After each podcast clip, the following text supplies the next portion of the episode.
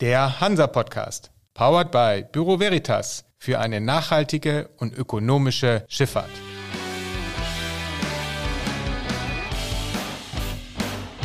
Der Hansa Podcast.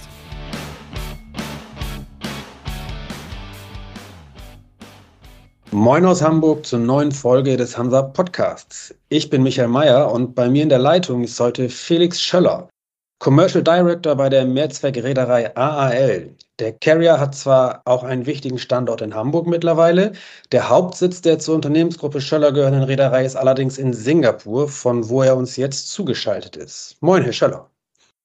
Moin, Herr Mayer. Schön, dass ich heute bei Ihnen sein darf. Herr Schöller, die Fracht- und Charterraten haben sich ja mittlerweile wieder etwas beruhigt. Der eine sagt normalisiert, der andere sagt eher abgesackt. Wie bewerten Sie denn so die aktuelle Situation auf dem Markt? Ich bewerte die als äh, positiv stabil. Ich denke, was wir letztes Jahr gesehen haben, ungefähr genau ein, ein Jahr her, im Mai, war natürlich das absolute Hoch der Frachtraten im MPP-Bereich. Ganz klar ist das getrieben worden vom Containerboom, der natürlich in 2021 und 2022 den Markt stark getrieben hat. Äh, jetzt, da der Containermarkt stark abgefallen ist und sich auch wieder normalisiert hat, sind natürlich auch im MPP-Bereich die Raten wieder auf ein normales, stabiles Level gegangen. Und ich würde das mal so als das Neunormal bezeichnen. Äh, viele Kunden haben mich über das letzte Jahr gefragt, ja, wo geht die Reise denn hin und wird das noch weiter fallen? Und was ich so beobachten kann, ist eigentlich, dass ähm, im Herbst letzten Jahres die Raten recht schnell wieder gefallen sind, als die Containerraten eben auch fielen. Ähm, viele Ladungen gingen dann wieder zurück in den Container oder ähm, verschwand von den MPP-Schiffen, die Container, die dann auch manchmal auf Deck standen. Und dann haben wir eigentlich seit letztem Dezember stabile Ratenniveaus. Äh, Natürlich ist es immer noch kleine Fluktuationen hier und da, weil das ist immer so auf bestimmten äh, Routen oder in bestimmten Industriesektoren. Aber an sich würde ich denken, dass man eigentlich ein sehr stabiles Marktumfeld äh, momentan hat.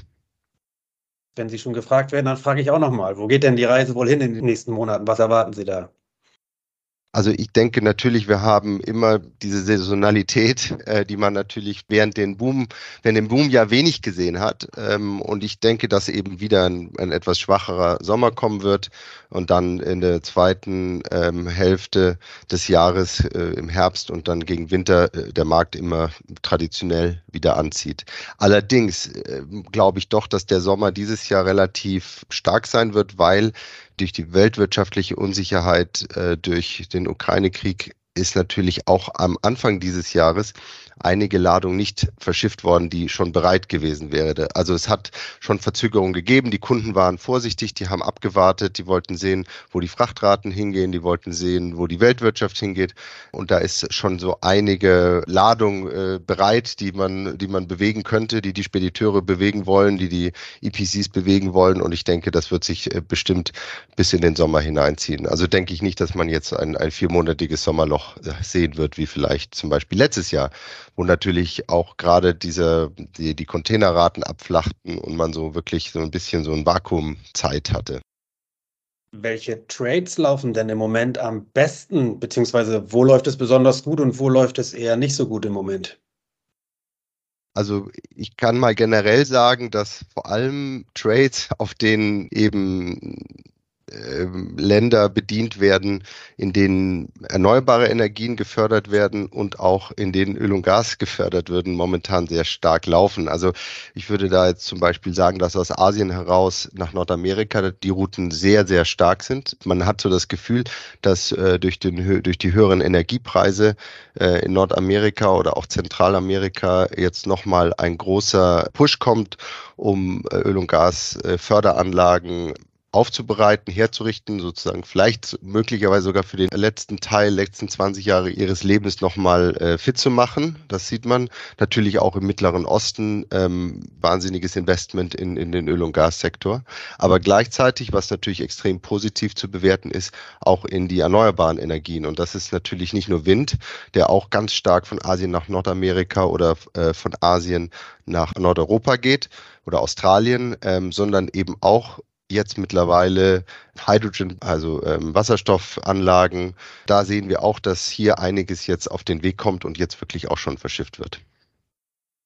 Wenn es um die Energiekrise geht, da gibt es ja dann immer diese zwei Stämme. Einerseits wird noch mhm. wieder mehr investiert in Öl und Gas, weil überhaupt Versorgung hergestellt werden muss. Andererseits ist das natürlich auch ein Trigger für Windenergie, für erneuerbare Energien, wichtig für die NPP-Branche und immer wichtiger für die NPP-Branche.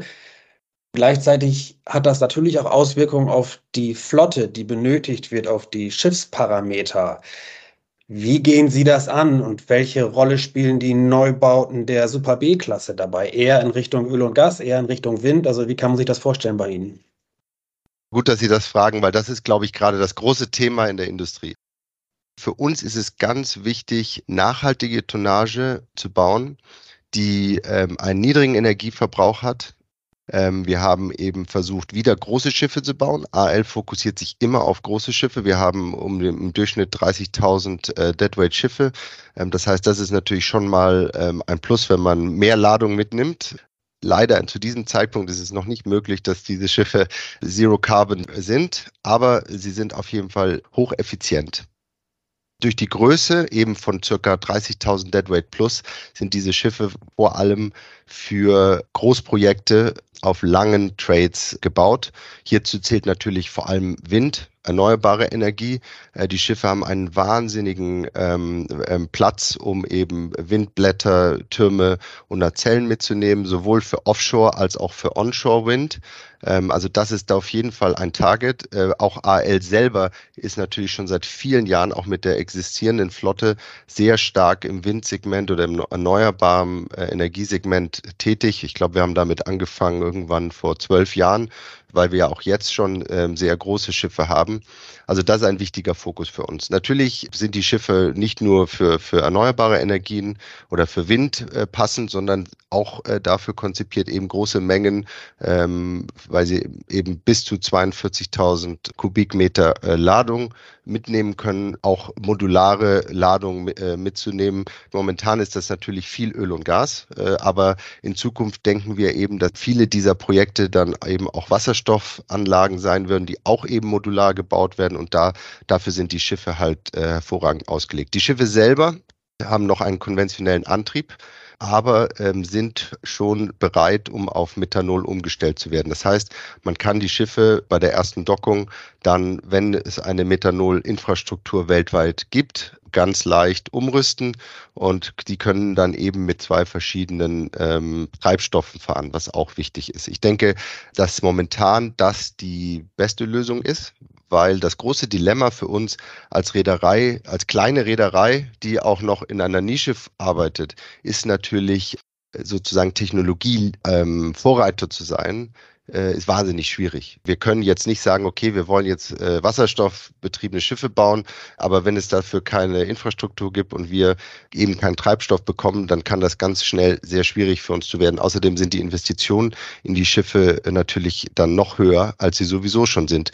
Und deswegen denken wir, dass mit dieser Hybrid-Variante, die wir jetzt haben, eigentlich ein guter Start gemacht ist. Was wir machen werden, wir sponsoren verschiedene Projekte. Wir versponsern auch ein Projekt mit, äh, mit einer Universität in Deutschland um eben Ammonia als, als, als Treibstoff äh, zu erforschen.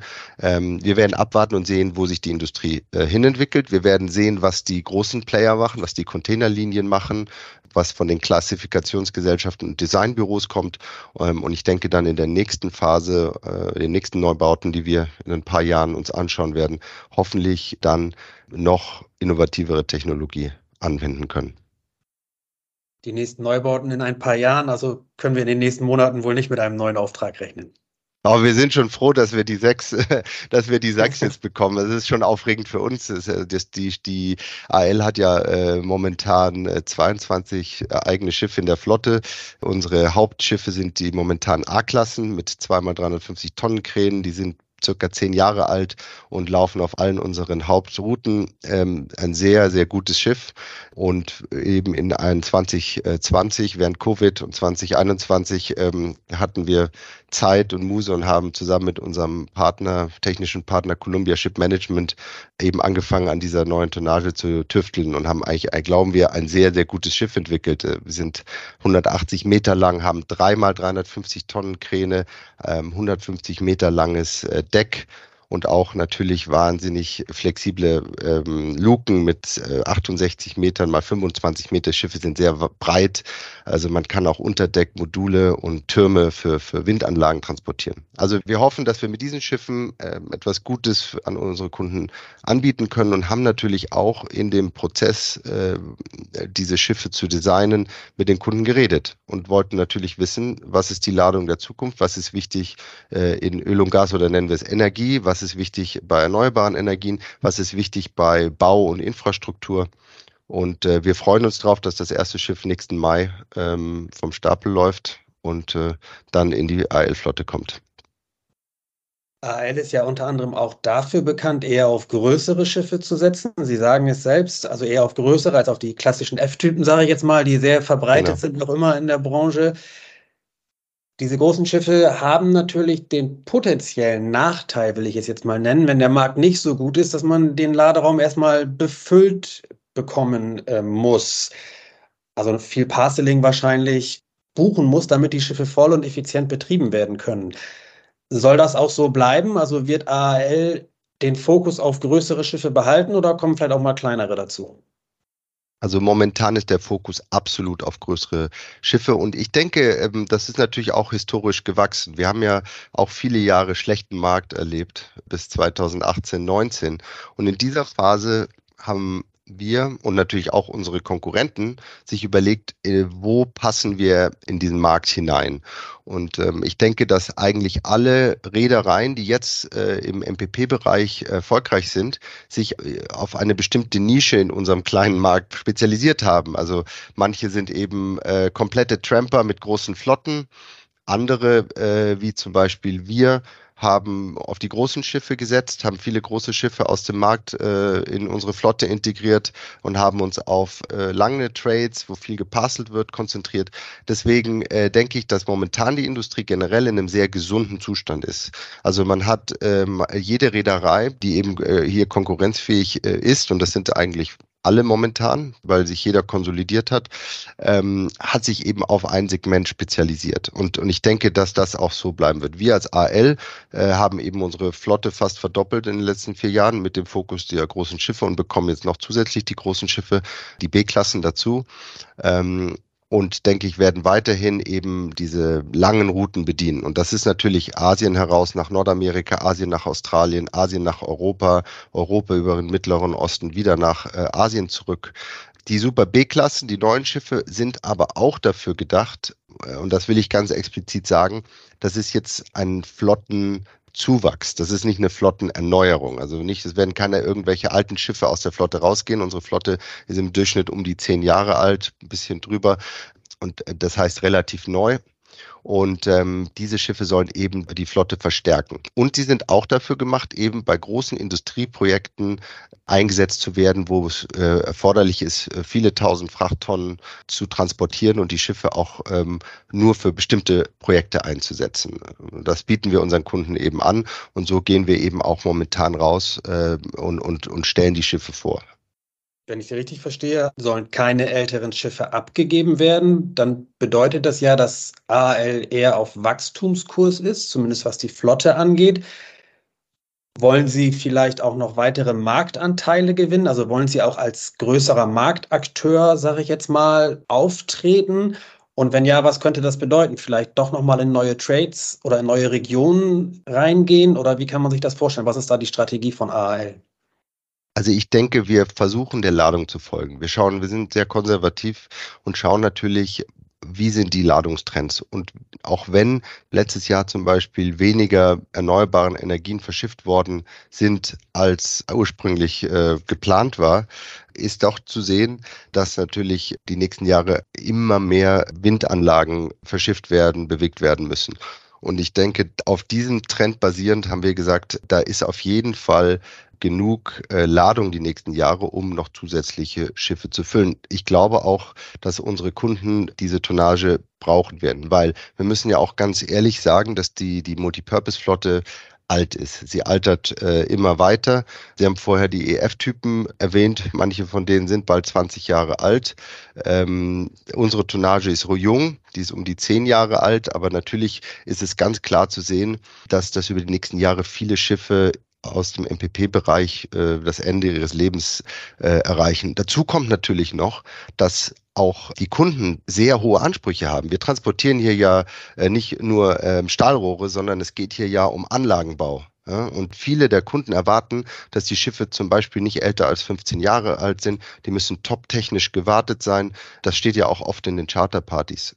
Demnach äh, ist es natürlich, äh, Steuern ist natürlich momentan schwierig und wir steuern eben auf, auch ein bisschen auf einen Punkt zu, wo es eigentlich abnehmende Tonnage gibt, vor allem bei den kleineren Schiffen, aber eigentlich mehr Nachfrage, wenn man sich die Ladungsseite anschaut. Auch wenn man jetzt ähm, sich die Neubauszene momentan ansieht, sind es ja auch vorwiegend große Schiffe, die jetzt äh, in Auftrag gegeben werden. Es ist aber nicht wahnsinnig viel, was in, in den Auftragsbüchern sind. Also ich glaube, in 2024 äh, sollen 770.000 Deadweight ausgeliefert werden. Von diesen äh, 770 ungefähr zwei Drittel sind große Schiffe. Also und unsere sind da nicht mal die größten, weil die chinesischen Carrier äh, Schiffe bis zu 62.000 Deadweight, äh, also sind würde ich eher als Commodity Carrier, Breakbar Carrier beschreiben als jetzt große Projekt äh, oder Schwergutschiffe.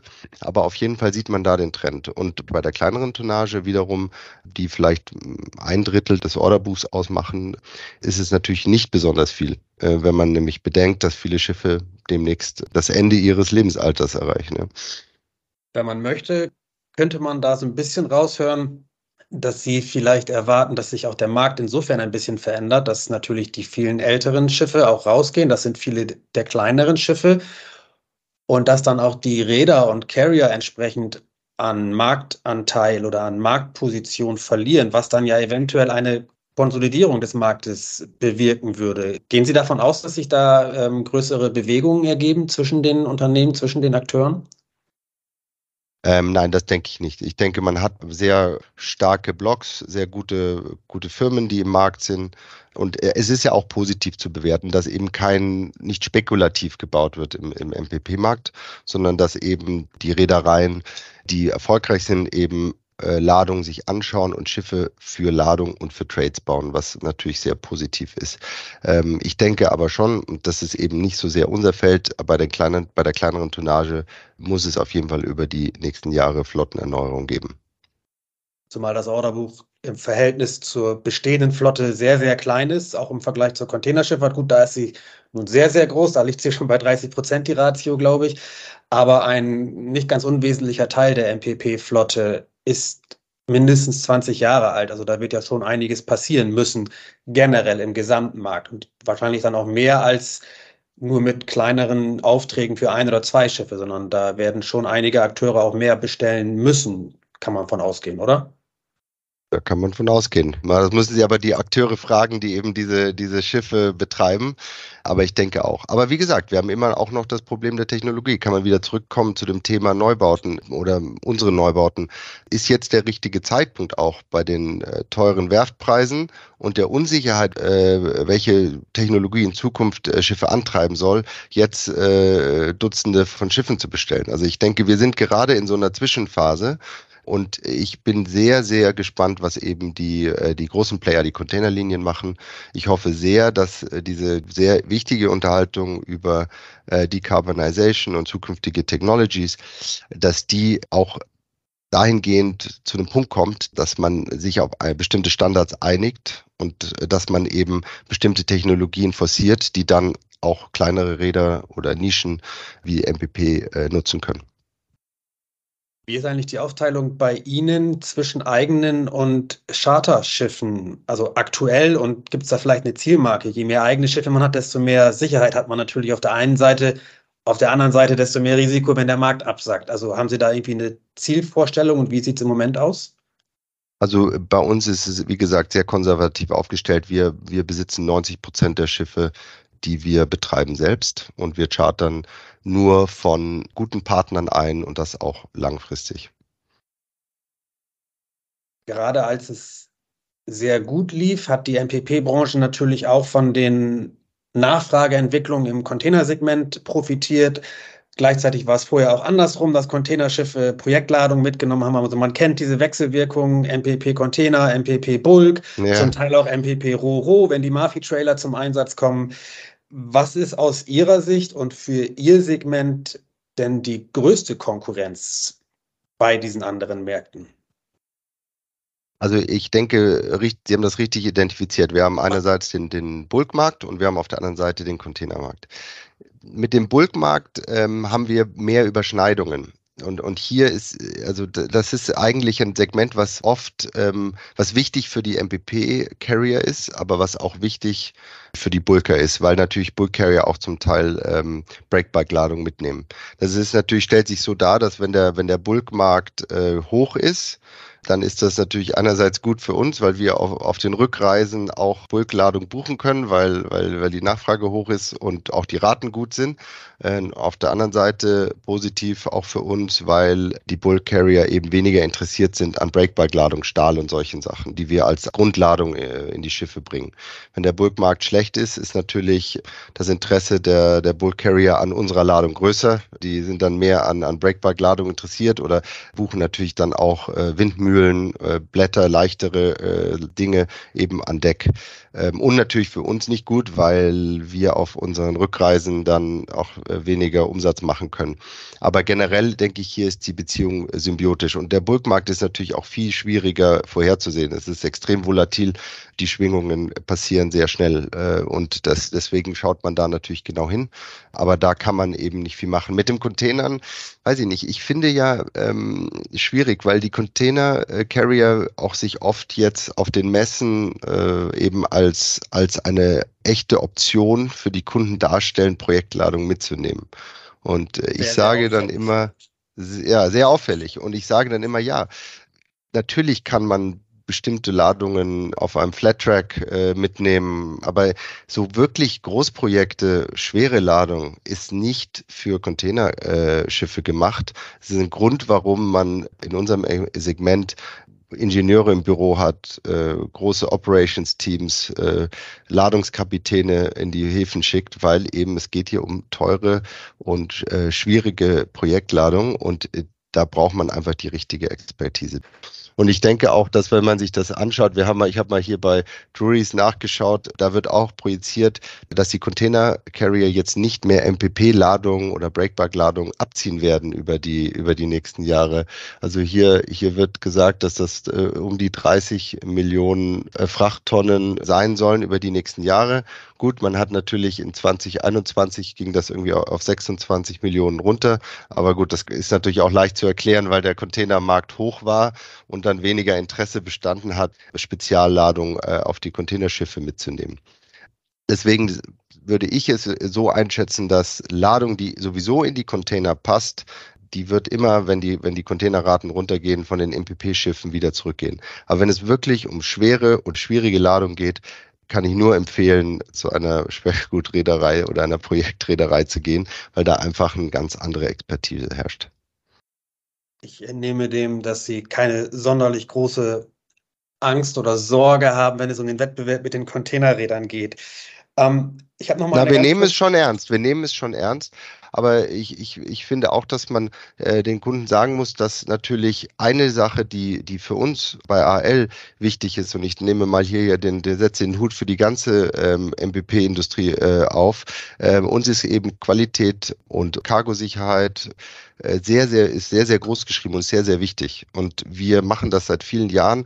Wir haben die Schiffe selber gebaut, wir haben unseren technischen Manager, wir haben unsere Crew ausgebildet, dass die solche Ladungen laden und löschen können und dass da alles so gut wie möglich läuft. Ähm, und das will ich einfach nochmal vorstellen, dass das eben unser Hauptgeschäftsmodell ist äh, eine Containerreederei hat das nicht als Hauptgeschäftsmodell. Die sind ein Container Carrier. Und wenn die Raten hochgehen, so wie vor zwei Jahren, dann interessiert auch eine Containerreederei die MPP-Ladung herzlich wenig, äh, weil natürlich es einfacher ist, Container zu, zu hohen Preisen zu laden. Ich habe noch eine ganz kurze Frage zu AAL als Unternehmen. Sie haben Ihren Hauptsitz in Singapur seit langen, langen Jahren. Mittlerweile sind Sie ja auch in Hamburg recht stark vertreten. Das war auch nicht immer so. Gleichzeitig ist natürlich in Europa der ganz große Markt, sage ich jetzt mal. Viele Carrier sitzen hier, viele Makler sitzen hier. Ist Singapur dennoch für Sie der bessere Standort als Hauptsitz? Oder könnte man sich auch vorstellen, dass vielleicht mehr und mehr nach Hamburg oder an andere Standorte verlagert wird? Also ich komme immer gern nach Hause nach Deutschland. Also natürlich ist es, ist es großartig, dass wir auch in, in Europa äh, mehr Fuß gefasst haben. Aber ich denke, bei uns in, in AL geht es nicht so sehr um den einen Platz, wo die Geschäfte gemacht werden oder wo die Zentrale ist. Klar, Singapur ist, ist unsere Zentrale jetzt seit 2009. Äh, das ist aber auch historisch gewachsen, weil die Firma ursprünglich ja Austral Asia Line hieß und Nordasien mit Australien verbunden hat. Ähm, deswegen sagen wir auch immer, äh, dass natürlich unsere Wurzeln hier in, in Asien oder Asien-Australien liegen. Aber natürlich, wenn man bei uns in der Industrie, im MPP-Markt äh, seine Kunden gut bedienen will, dann muss man eigentlich weltweit präsent sein. Und ich denke, das ist, was wir versucht haben, die letzten fünf Jahre neben der Flottenexpansion darzustellen, indem wir versucht haben, in den wichtigen Standorten, wo Ladung kontrolliert wird oder Ladung geladen oder gelöscht wird, dass wir dort lokale gute Teams haben, ob es jetzt das Chartering ist, Operations oder das Engineering, dass eben überall Leute sind, die kompetent sind ähm, und die unseren Kunden weiterhelfen können. Und hier war eben Hamburg einer unserer ähm, Schlüsselstandorte. Also ich würde sagen, wir haben, wir haben hier drei äh, große, äh, vier große Hubs neben Singapur. Das ist natürlich Hamburg, das ist Brisbane, das ist äh, Shanghai und das ist Houston. Ähm, und natürlich Dubai haben wir auch eine, eine Niederlassung. Aber Hamburg ist natürlich besonders wichtig, weil eben in, in Nordeuropa äh, viel Spediteure sind, äh, viele Industrieunternehmen, viel Ladung wird geplant und auch angeschaut, die vielleicht gar nicht nach Europa kommt oder aus Europa heraus geladen wird, sondern die, weiß ich nicht, von äh, China nach äh, Nordamerika geht zum Beispiel. Und deswegen war es unbedingt erforderlich für uns über die letzten fünf Jahre eben in Hamburg ein, ein starkes Team aufzubauen. Ähm, unser General Manager Eike Münz führt dort seit 2008 die Geschäfte und hat ein, ein wirklich äh, tolles Team zur Hand mit, mit einer starken operativ Ingenieursfokus, aber natürlich auch Chartering.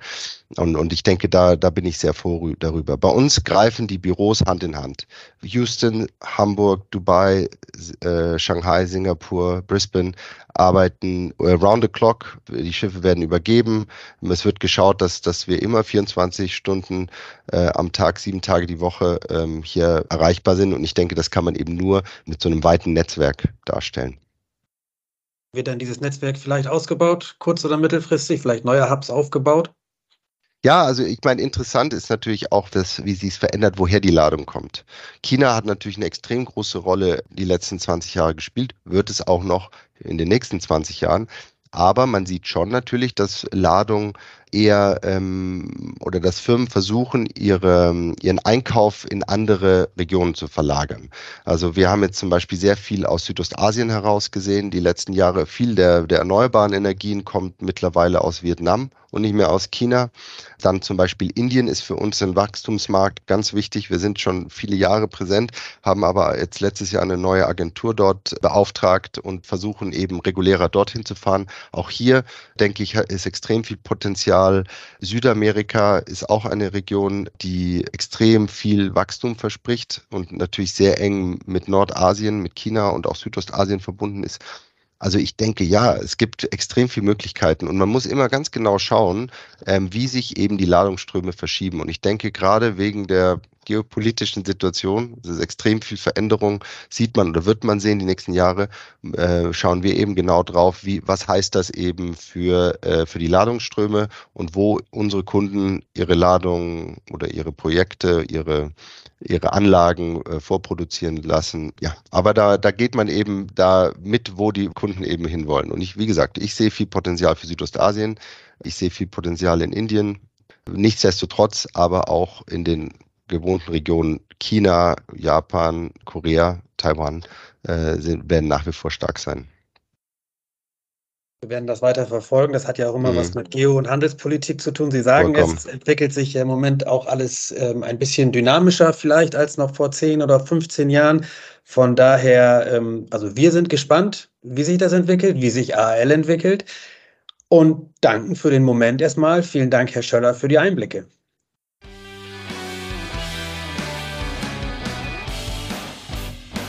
Das war für Sie der Hansa-Podcast. Jetzt abonnieren und keine Folge verpassen. Alle News und Hintergründe aus der maritimen Welt aktuell auf hansa-online.de und monatlich im Hansa-Magazin.